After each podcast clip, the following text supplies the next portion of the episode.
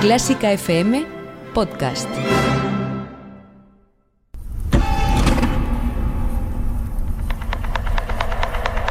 Quinta semana del nuevo estado de alarma en España. Dicen que a finales de agosto se acabará todo. ¿Podremos entonces salir de aquí? Bienvenidos a El Búnker.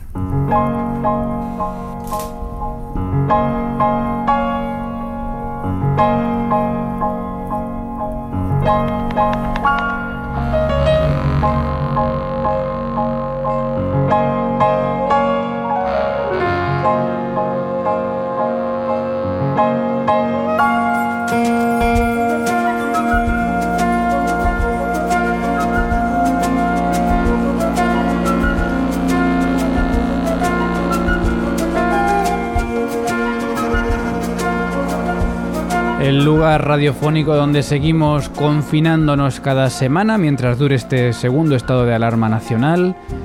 Un espacio en el que compartimos, compartes, escuchamos, nos escuchas y en definitiva reflexionamos y aprendemos de estas experiencias ajenas y propias que nos están sucediendo a todos en, este, en esta pandemia que nunca pensamos que fuésemos a vivir. Un espacio que espera también ser pues un refugio para tus inquietudes y también para tus esperanzas y para que entre todos salgamos de aquí con la mejor de las actitudes.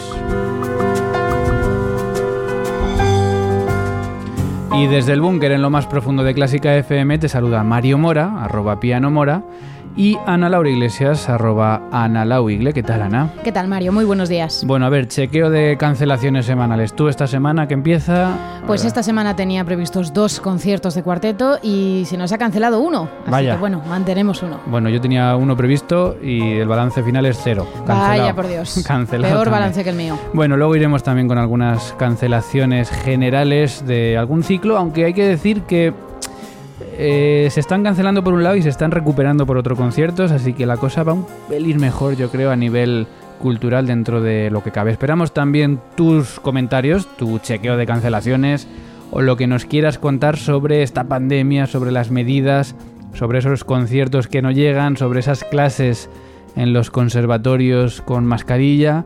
Esperamos tus comentarios en las redes sociales. Eso es, estamos en Twitter, en Facebook y en Instagram con la cuenta arroba clásica Radio. También nos puedes escribir en directo en ese chat de MixLR que utilizamos para nuestra emisión en streaming 24 horas. Y sobre todo, sabes que lo que más valoramos son esas notas de voz al 722-254-197 y que llevan el prefijo 0034 si nos escuchas desde fuera de España. Bueno, y empezamos como siempre en unos segundos con la actualidad, con las noticias más relevantes de la música clásica en el búnker. ¿Te dedicas a la música, la danza o las artes escénicas? ¿Quieres mejorar tu rendimiento y bienestar? Marta Garay te ayuda a superar dificultades en tu camino como artista con su consulta y talleres online, para que disfrutes más sobre el escenario y tengas una carrera sólida, saludable y duradera. Consulta tu caso en psicologiaimpulsarte.es. Síguenos en Twitter en arroba clásica FM Radio. arroba clásica FM Radio.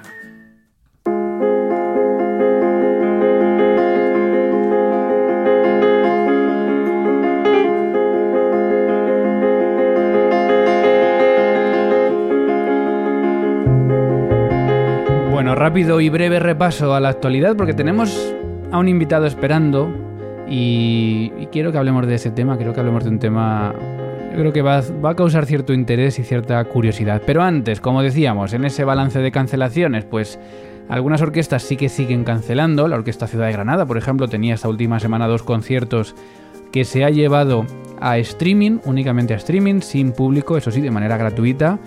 Y los mismos días tenía también conciertos la Orquesta de Extremadura, pero en este caso, pues conciertos que se llevan a marzo, que posponen para marzo. Dos maneras distintas de afrontar cancelaciones en dos comunidades, Andalucía y Extremadura, que todavía siguen con números pues algo peores que la media y que tienen que tomar este tipo de medidas. Claro, las las reprogramaciones son complicadas. Tú ahora, por ejemplo, si tienes que reprogramar un concierto, ¿cuándo lo pones? Ya, es difícil echar cuentas. Yo, por ejemplo, tenía un concierto en Barcelona en octubre, nos lo han movido a enero, pero quién sabe cómo vamos a estar en enero justo después de todas las Navidades. Claro, Extremadura, la Orquesta de Extremadura ha dicho, bueno, pues a marzo, pero claro, en marzo, pf, a, Claro. a ver cómo estamos, ¿no? Eh, sin embargo, fíjate que esta semana, y esto, esto ya es curioso y empieza a pasar ahora, eh, va a tener lugar este miércoles un concierto que es, que es ya una reprogramación. Es decir, se canceló en mayo, junio me parece que fue, es dentro del ciclo de grandes intérpretes de la Fundación Scherzo. Y este miércoles viene a Madrid Ivo Pogorelic, un gran pianista. eh, y como digo, ya es una reprogramación. Es decir, aquí les salió bien la jugada. Dijeron 2 de diciembre. Pues han acertado. Bueno, es que en aquel momento pensábamos, malo será Sí. que no esté la cosa solucionada. En diciembre, diciembre. pensábamos que íbamos a estar ya aquí todos de, de fiesta. Pues no, todavía no. Pero bueno, en definitiva, Ivo Pogorelic, que retoma esa actividad de la Fundación Scherzo, de este ciclo de gran- grandes intérpretes, y va a tener lugar este miércoles ese concierto reprogramado que se canceló en la primera hora de la pandemia, por allá por los meses de mayo y junio. Eh, una cosa más, eh, un nombre que apuntar en nuestra memoria, en, nuestro, en nuestra lista de gente a la que seguir la pista. Juan Delgado Serrano. Es de Salamanca, tiene 35 años y es el último ganador del premio Jóvenes Compositores que organiza la Fundación SGAE y el Centro Nacional de Difusión Musical. Juan Delgado Serrano. Hay que estar atentos a este nombre porque seguramente vamos a empezar a verle ahora en los escenarios como compositor de esta nueva música. Y un último apunte de esta agenda nacional sobre la telenovela. ¿Cuál es la telenovela? Eh, la pasión de Gavilanes, el equivalente canario sería la pasión de... La Orquesta de Gran Canaria. Eh, la Orquesta de Gran Canaria pues sigue con sus pues no sé, con sus cosas, ¿no? Y ahora lo que ha pasado esta semana, actualizando esta serie semanal, es que Karel Mark Chichón, o Chichón, sie- siempre te lo digo, es que la verdad es que me podría enterar de cómo se dice. Podemos eh, escribirles directamente para que nos aclaren al menos esto. Bueno, pedimos disculpas, ¿eh? O sea, siempre con todos los respetos, pero eh, ha enviado un comunicado a algunos medios, eh, medios que han publicado noticias suyas, advirtiendo de que la publicación que, que las publicaciones que han hecho son totalmente falsas y que no dudará en tomar acciones legales contra ellos. En concreto, han publicado este comunicado Beck Messer y Codalario, como que han recibido este comunicado de, de Karel Mark. Y claro, ¿qué han dicho estos medios? Bueno, si nosotros solo estamos contando lo que estaban contando algunos medios canarios. Es decir, Beckmesser y Codalario lo que han hecho es replicar las noticias que se han publicado en otros periódicos. Sí, en Canarias 7, el periódico canario. Eh, claro, ahora ellos pues, se lavan un poco las manos mm, como diciendo, bueno, oye, que nosotros solo hemos mm, replicado algunas noticias de otros, de otros medios. Esto es muy habitual. Eh, pero bueno, pues eh, ahí sigue la cosa en esta semana y ese es el avance que ahora pues Sison pues dice que es no, que es todo mentira y que, y que va, va a luchar contra, contra ello y en favor de su imagen y de su honor. Y en la agenda clásica internacional, un par de cositas, una muy triste, y es que fallece Kamen, eh, Kamen Chanev, que es un tenor búlgaro, era un tenor búlgaro, que ha muerto por la COVID, otra víctima que nos deja también esta pandemia. Y una dosis de envidia sana, Alemania.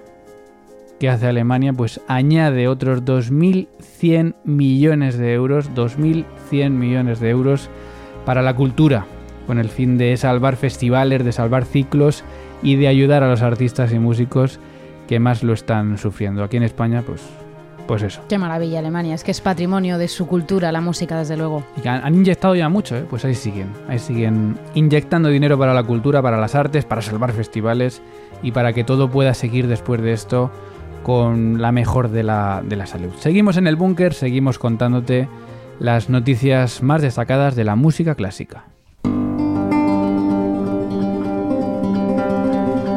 Y tú te puedes unir a contar cosas en ese 722-254-197 si quieres dar tu opinión acerca de algunas de estas noticias.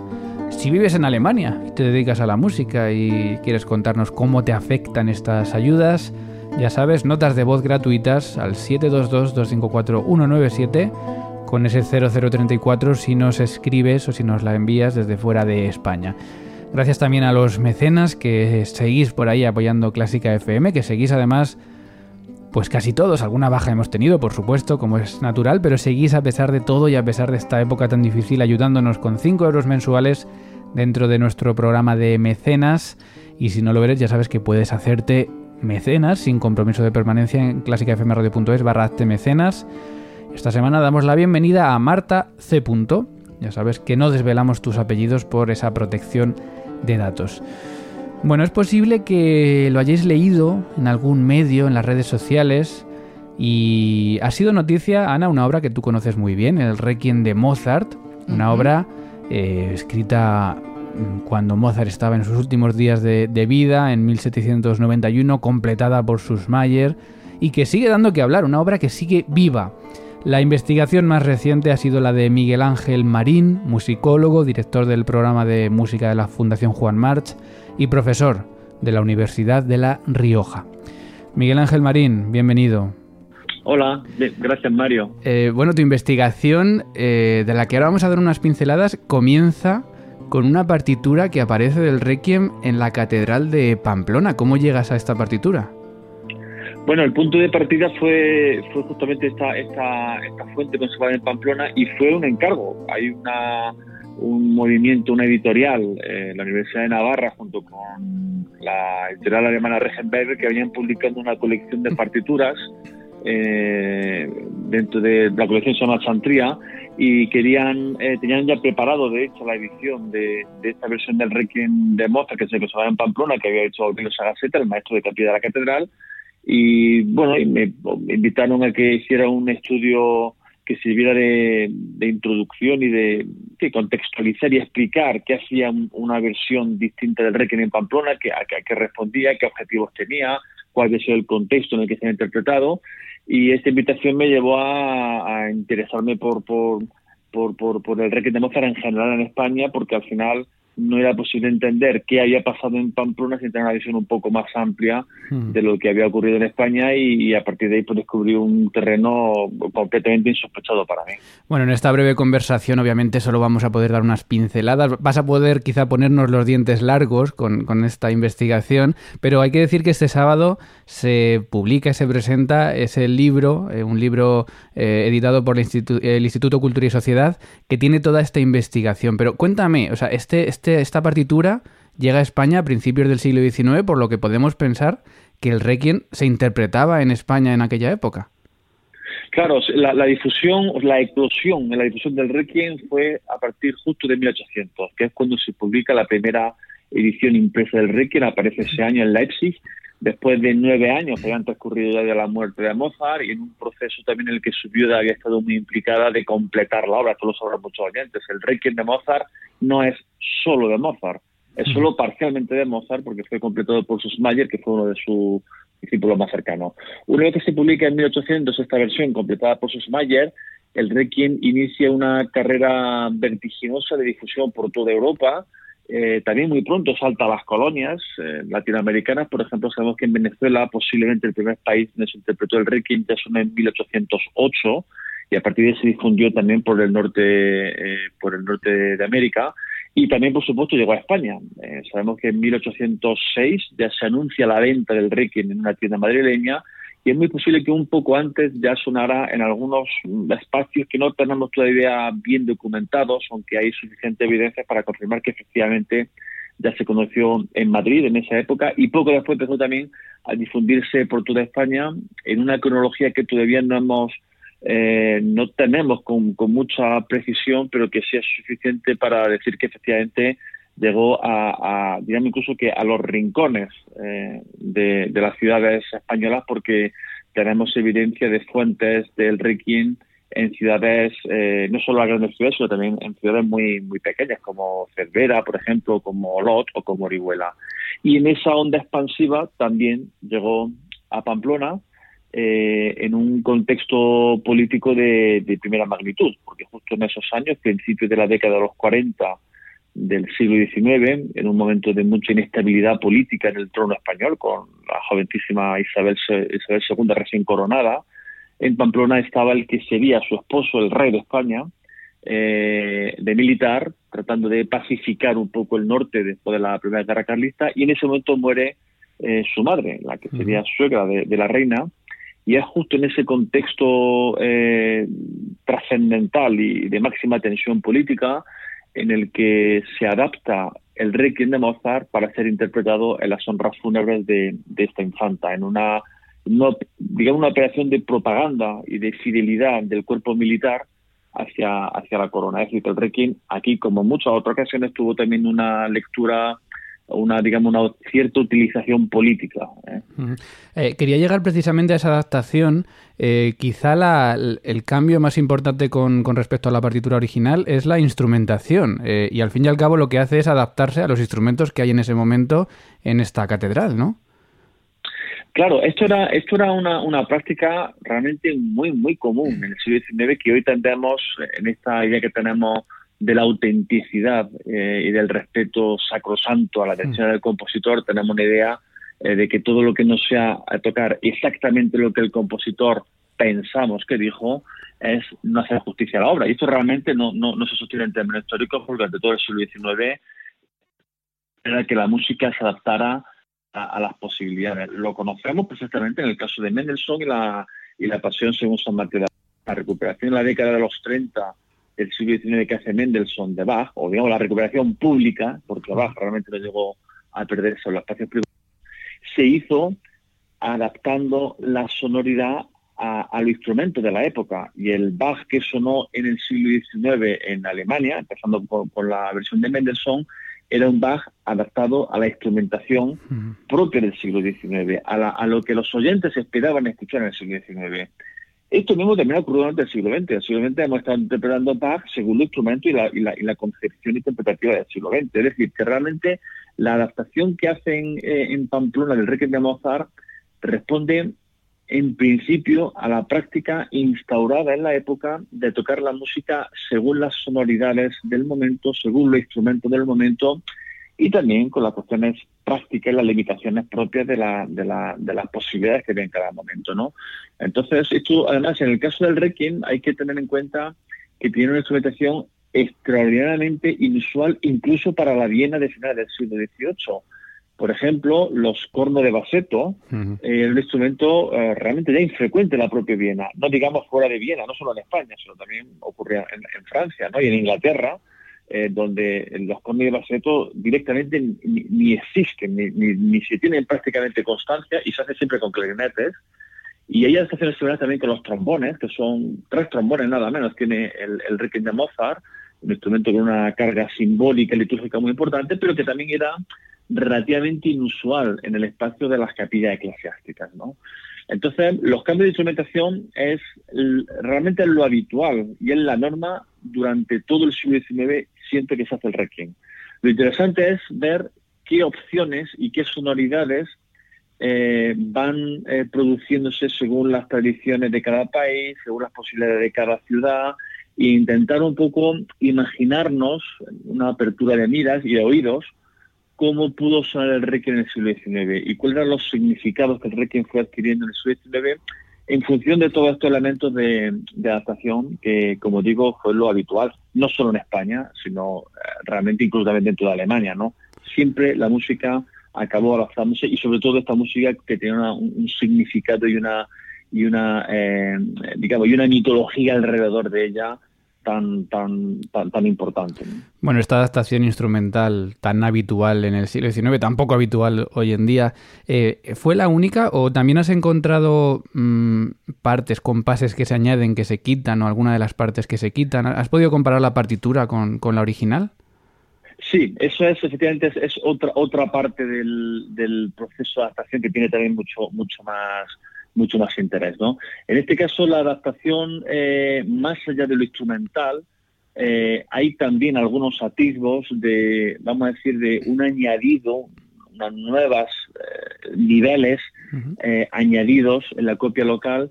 y en el caso de Pamplona, quizá el más, el más llamativo es el de una incorporación de una voz propia del contrabajo. Eh, entendemos que eh, eh, la propia parte del, vaso, el, bajo continuo, ¿no? ella incorporada posiblemente aparte de los violonchelos, podría incorporar una parte de contrabajo, pero lo que ocurre en Pamplona es, muy, es muy original, porque escriben una nueva parte del contrabajo con una escritura nueva que no existe en la parte de Mozart, y que, y esto es lo, lo extraordinario, incorporan algunos de los rasgos que en la partitura original están atribuidos al timbal. Hay redobles de timbal en muchas, pues no sé, por ejemplo, el día Sire, por ejemplo, ¿no? Cuando comienza hay, hay, hay momentos en los que el timbal tiene un, cierto protagonismo eh, en esa evocación del infierno, ¿no? Y, de la música a veces un poco marcial. Eh, al no haber timbal en la disposición de Pamplona, bueno, pues al copista se le ocurre la idea de integrar esos elementos, la escritura del timbal, hacerla con el contrabajo. Lo cual nos puede parecer que es una locura, pero en realidad tiene unos resultados prácticos bien, bien interesantes y bien curiosos, porque el contrabajo tiene un protagonismo eh, como música de redoble, digamos, eh, eh, que llega, a, bueno, que trata un poco, digamos, de recuperar el espíritu de la original con los recursos propios, propios locales, ¿no? Y por otras personas que, que, hay en España y que yo estoy ahora estudiando y que es un campo que creo que puede tener futuro desarrollo también en la investigación, sabemos que hay otro ejemplo donde efectivamente hay procesos de reescritura más o menos importantes, eh, pero que no es en absoluto mm, eh, inusual. Es decir, no, no, la adaptación no solo era el cambio de timbres con una orquestación distinta, que esto, como digo, es más bien la norma, eh, sino que además en algunos casos puede implicar algunos añadidos más o menos sustantivos de los copistas locales o de los músicos locales que lo adaptan a, eh, o sea, digamos que reescriben, eh, que reescriben la partitura eh, en algún caso pues de una forma muy muy sustancial, ¿no? En caso de Pamplona la reescritura digamos no es sustancial pero es suficientemente distintiva como para efectivamente producir una escucha distinta en algunos pasajes del Requiem. Bueno, una obra que, nunca muere y algo que quizás sería impensable hoy en día, ¿no? Pero, pero bueno, que entonces era más habitual y no deja de ser interesante escuchar también esta nueva versión que se ha descubierto de este Requiem en la Catedral de Pamplona. Y lo ha descubierto con este encargo Miguel Ángel Marín. Estaremos, Miguel Ángel, muy atentos a este sábado también, a esta presentación y, por supuesto, a leer esa investigación completa que será muy interesante. Muchísimas gracias, Miguel Ángel. Un saludo. Muy bien, gracias a vosotros por el interés.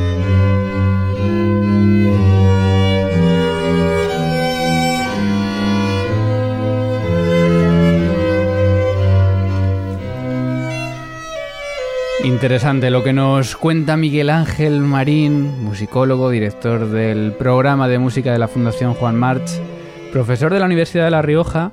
Eh, creo Ana, tú que estás aquí al lado, tú estás tocando ahora, de hecho hace dos días lo tocaste, ¿no? El Requiem eh, para versión de cuarteto en una versión hecha en, la época también. Eh, Eso es, llevamos un tiempo llevando a los escenarios esta versión de cuarteto de cuerdas del Requiem de Mozart, que fue hecha por eh, un compositor y además físico que vivió en la época de Mozart, llamado Peter Lichtenthal, y que bueno, admiraba profundamente a Mozart y quiso hacer su música más accesible, que entiendo que era uno de los principales propósitos de este tipo de adaptaciones, con ensembles más portátiles, ¿no? Estamos escuchando precisamente de esta versión para cuarteto el Recordare eh, una versión que al final corrobora lo que decía Miguel Ángel Marín, de que la música es música y de que obviamente los colores, las orquestaciones dan una idea concreta de lo que quería el compositor, pero ¿por qué no hacerlo con otro color? ¿Por qué no cambiar, como decían los trombones, por fagotes? Los timbales por contrabajos o toda la orquesta por un cuarteto de cuerda. Yo creo que suena fantástico. Yo creo que la esencia es la misma y desde luego la emoción que nosotros sentimos cuando la tocamos y quiero pensar que también el público cuando la percibe y así lo demuestra en sus aplausos es que el requiem es el requiem, hagas con los instrumentos que lo hagas. Bueno, habrá gente que no piense lo mismo, que diga que esto hay que tocarlo como no está escrito y si pone piano, piano y si pone forte, forte y si lo pone ese debate siempre está encima de la mesa, ¿no? Pero es, es interesante y refrescante escuchar a Miguel Ángel Marín y reflexionar también, aparte de todo lo que ha contado, que creo que es apasionante. El tema tiene, tiene mucha amiga y estaremos atentos a, a la publicación de esa investigación pero también sobre todo a esos puntos interesantes desde la visión de un musicólogo. Bueno, notas de voz al 722-254-197, notas de voz con las que nos puedes contar qué opinas tú sobre estas versiones de obras, qué, qué opinas de cómo nos enfrentamos a este tipo de, de cambios en las obras originales en el siglo XXI y por supuesto también cualquier otra cosa que quieras acerca de estos días de la pandemia, esas notas de voz gratuitas al 722 254-197. En un año que ha sido un 2020, estamos ya casi a las puertas de diciembre, un año que ha sido muy, muy especial, vamos a dejarlo ahí. Tú, Ana, ¿cómo valorarías tu 2020 Del 1 al 10, poniéndole una nota. Hombre, es una pregunta un poco complicada, pero yo personalmente soy una privilegiada, ya que no he sufrido de forma directa estos efectos de la pandemia, o al menos de forma muy, muy reducida, así que no sé, una nota bastante buena. Bueno, pues eh, valorar ese año, valorar este año, valorar el 2020, saber partir de ello para el 2021 es muy importante. Y vamos a hablar de ello con Marta Garay, nuestra psicóloga para artistas de cabecera, y vamos a hablar con ella en los siguientes minutos de este búnker.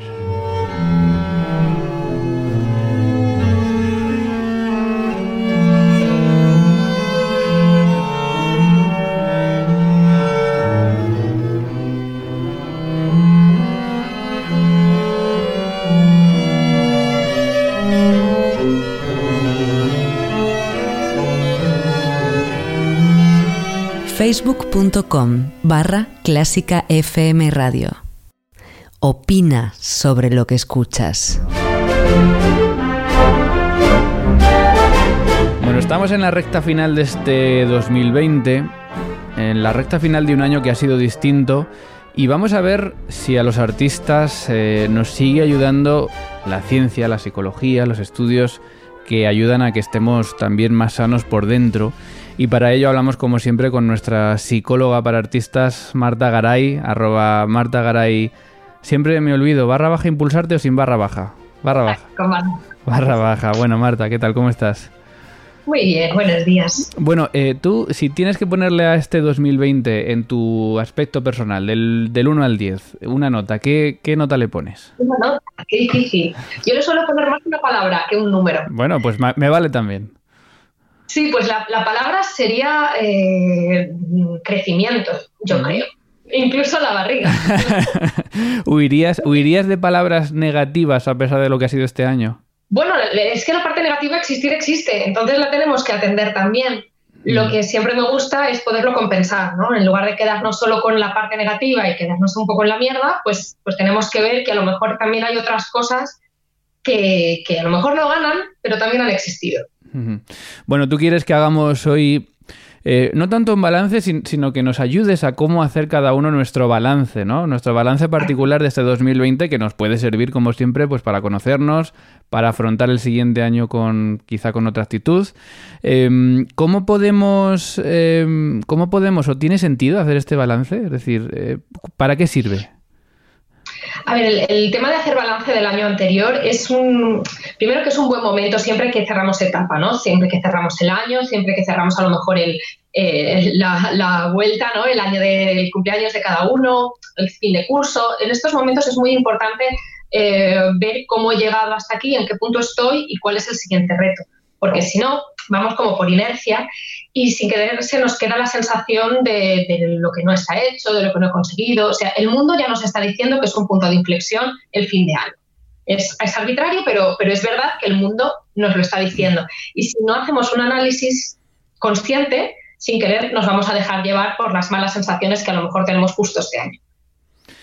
Em, bueno, yo es que creo que la mayoría de la gente va a tirar por ahí, ¿no? Porque ha sido el peor año de nuestra vida, que ha sido un año nefasto. Em, quizá tú nos puedes ayudar a que en ese balance también incluyamos otro tipo de valoraciones. ¿Cómo podemos hacer este balance? A ver, primero nos vamos a centrar en la parte menos nefasta, ¿vale? Para, compensar. Em, primero, un ejercicio que os propongo sería coger un, calendario del año 2020, como por cuadrículas, en plan que lo podamos ver todo en una, en una hoja y verlo por meses. Entonces, vamos a intentar clasificar en cada mes una, dos, cada uno las cosas que pongas, si puede ser más, pues perfecto, pero aunque sea solo una cosa, que, haya sido positiva de ese, mes. Algo que hayas conseguido, algo de lo que te hayas dado cuenta, algo que te haya costado, pero que sientes que, ahí te, em, has empezado a hacer algo.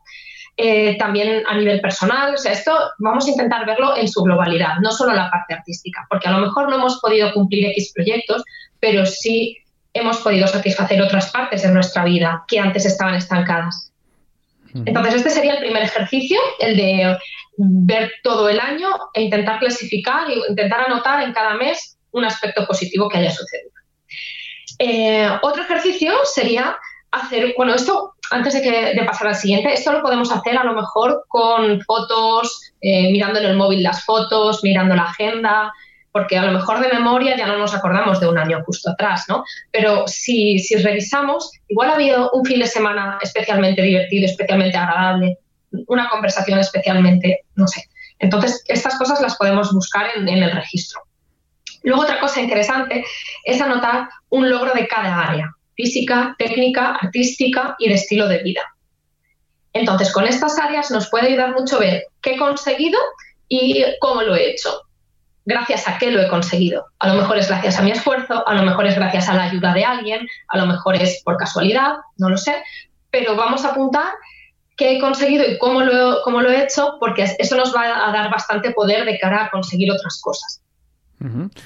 También podemos ver una, imagen de en qué área me he centrado más, en qué área he tenido más logros. A lo mejor es en el área personal, a lo mejor es en el área profesional, desde otro aspecto diferente a lo mejor a lo que me esperaba, pero también ha habido cosas y esto vemos. Has nombrado cuatro áreas eh, que no sé si las has dicho un poco por decir o que están estipuladas así. Eh, física. Son las que yo trabajo. Física, técnica, técnica de cada especialidad. O sea, si por ejemplo te dedicas a instrumento y docencia, serían dos áreas técnicas.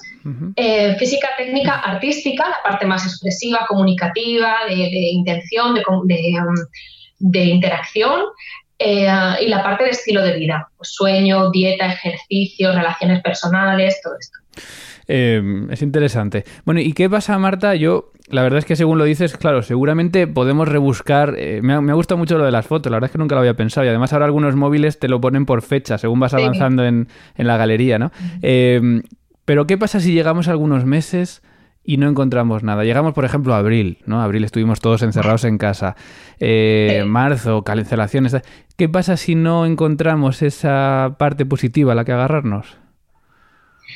Pues que tenemos que ser conscientes y lo tenemos que analizar. Vamos a, intentar buscar eh, qué ha pasado ahí, porque esas cosas negativas eh, las estamos viviendo de esa manera. No digo que no tengamos derecho a vivirlas de esa manera. Por supuesto que si una pandemia es, es algo grave, lo tenemos que reconocer así, pero sí podemos ver a lo mejor eh, podemos tener cuidado con el sesgo, porque si yo ya me pongo el sesgo negativo y yo ya estoy buscando lo negativo, lo voy a encontrar y no voy a ver la otra parte. Entonces, lo primero sería atender a ese sesgo, intentar eh, no estar con el filtro de todo ha sido una mierda. Después, cuando he conseguido eso, eh, ya vamos a analizar dónde he perdido más tiempo, dónde qué ha ido mal, por qué, si ha sido cosa del universo del mundo, si ha sido cosa mía, si yo he podido hacer algo que no he sabido hacer. Em, también, por ejemplo, cuál, es, cuál ha sido el mayor reto del, del, año, qué dificultades he tenido que hacer frente. Otras reflexiones interesantes son si he tomado alguna decisión importante. Este año ha sido de decisiones, de darme cuenta. A mí me ha venido mucha gente a consulta con un, es que me estaba pasando toda la vida, pero no me he dado cuenta hasta que he parado y he visto que lo que llevaba no era lo que quiero cuando, cuando esto termine. Entonces ha sido un año nefasto y horrible para algunas personas y en algunos temas, pero también un año de darnos cuenta y de priorizar de forma diferente. Entonces, toda esa reflexión para mí es súper positiva. Por eso hablo de crecimiento en, mi caso, ¿no? Porque nos damos cuenta de lo que funciona y de lo que no y, decidimos hacer cambios. A lo mejor algunos se pueden implementar y otros no, o son más difíciles o tardarán más, pero solo darme cuenta y romper la inercia que llevo a lo mejor años enroscada ahí es súper bueno.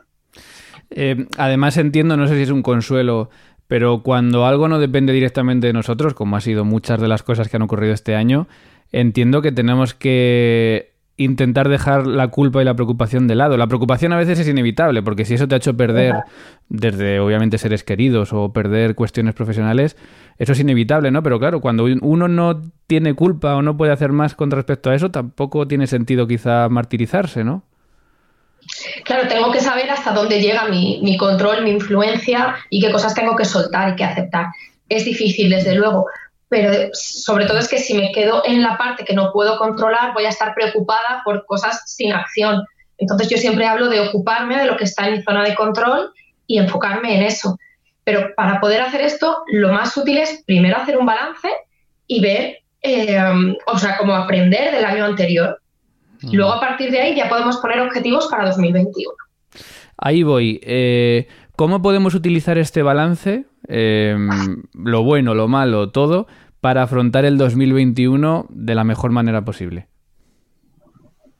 para mí siempre es el primer paso. No me puedo poner objetivos, no pongo, con, con mis clientes, por ejemplo, nunca ponemos objetivos sin analizar cómo hemos llegado al punto en el que estamos, porque si no, eh, no, estamos siendo realistas. Cada uno va a tener unas circunstancias, una, un, contexto y también unas características personales.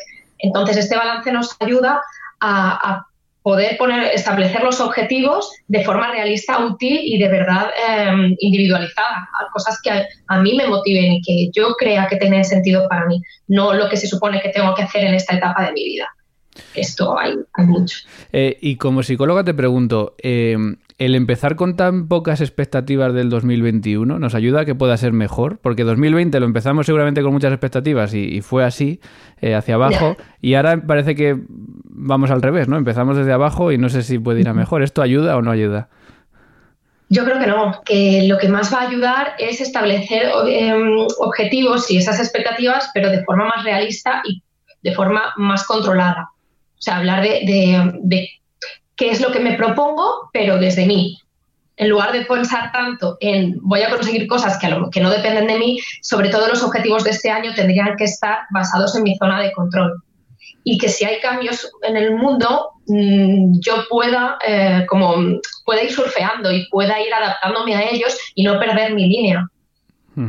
Bueno, justo hoy, eh, hoy lunes, eh, anuncias un taller que vamos a acabar con esto porque lo que hacemos aquí es una conversación mensual de 10 minutos en la que no podemos hablar de todo, ¿no? Pero quien quiera saber más de ti, por supuesto, en arroba martagaray barra baja impulsarte y luego a través de tus redes, tu web, eh, anuncias un taller de objetivos 2021 para artistas. Cuéntanos un poco para que nos den ganas de ir corriendo a, a este taller.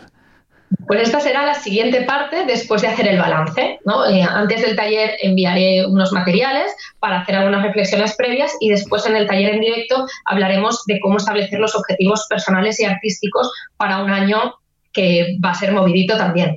Entonces, en lugar de dejarnos llevar y de venga, pues que sea lo que Dios quiera, a mí siempre me gusta tener el poder en la medida de lo posible y poder llevar lo que decía antes, poder llevar mi línea y mi tranquilidad y luego el mundo que vaya variando y yo me voy adaptando, por supuesto. Voy a ser flexible, pero desde una estructura. Mm. Entonces, esto es lo que vamos a trabajar en el taller, la planificación de 2021 según los objetivos de cada uno. Bueno, pues muy necesario como siempre y también muy interesante escuchar a Marta Garay, psicóloga especializada en artes escénicas. Y ya hablamos en 2021, Marta. Vamos a ver cómo nos sale este balance de 2020 y a ver cómo estamos dentro de un mes, en enero de 2021. Eh, muchísimas gracias, Marta. Un saludo. Un placer. Un abrazo. Vamos cerrando el portón de este búnker, primero revisando las redes sociales. Puedes seguirnos en Twitter en nuestra cuenta arroba clásica FM Radio. Esta semana los oyentes han seguido eligiendo sus podcasts, tus podcasts favoritos en Clásica FM. Por ejemplo, David Sánchez García, arroba dasagamabu, decía, aunque hay muy buenos programas, hoy toca es mi favorito con el gran Iribarren Carlo. También Rodrigo Varas López, arroba Rodrigo Varas LP, mi podcast favorito es Hoy toca de Iribarren Carlo y Fila 1 de Ana La Wigle. Ojo, Fila 1 que ya no se hace. Ya, Te están reclamando los oyentes sigue siendo favorito a pesar de que hace ya tiempo que, no se actualiza. Los podcasts son inmortales, ahí siguen y ahí los puedes seguir escuchando.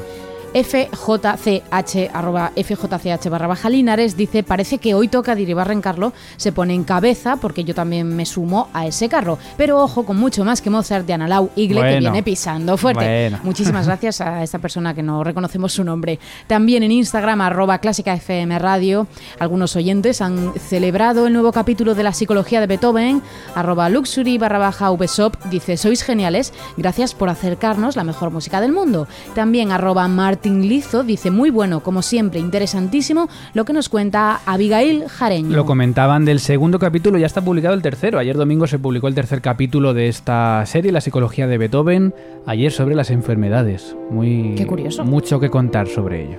Puedes seguirnos también en facebook.com barra clásica FM Radio y si quieres ponerte en contacto directamente con nosotros, escríbenos un correo a contacto arroba clásicafmradio.com o una nota de voz gratuita al 722-254-197. Y ya sabes que puedes escuchar nuestros podcasts en múltiples plataformas, Spotify, Google Podcasts, iTunes, Tuning o en iVoox, donde esta semana os damos las gracias por las 30.080 descargas y escuchas y sobre todo os damos las gracias también a los que además de escucharnos comentáis o le dais a me gusta a nuestros audios, como lo han hecho esta semana Juan Val, José F. Flores, Ana Rodríguez, Francisco J. Cruz, que además eh, comentaba el programa Música en Familia diciendo es maravillosa esta mujer contando historias, fabuloso podcast, enhorabuena Isabel.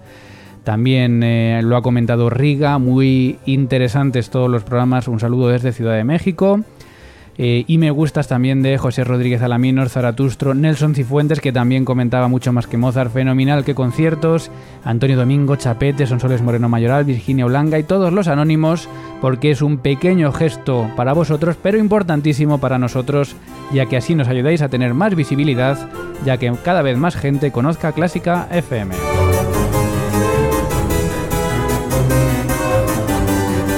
Bueno, y la semana que viene volvemos desde el búnker y hasta entonces tienes nuevos podcasts que escuchar en Clásica FM. Mañana martes vuelve Carlos Iribarren con Hoy Toca, el jueves con el jazz hemos topado con Carlos López, el viernes mucho más que Mozart, joyas ocultas de Beethoven y el domingo más Beethoven, penúltimo capítulo de la psicología de Beethoven. Gracias Ana. Gracias Mario. Y gracias a todos por seguir escuchando los podcasts de Clásica FM. Desde el búnker se despide quien te habla, Mario Mora. Feliz semana espero que con mucha cultura segura. Adiós.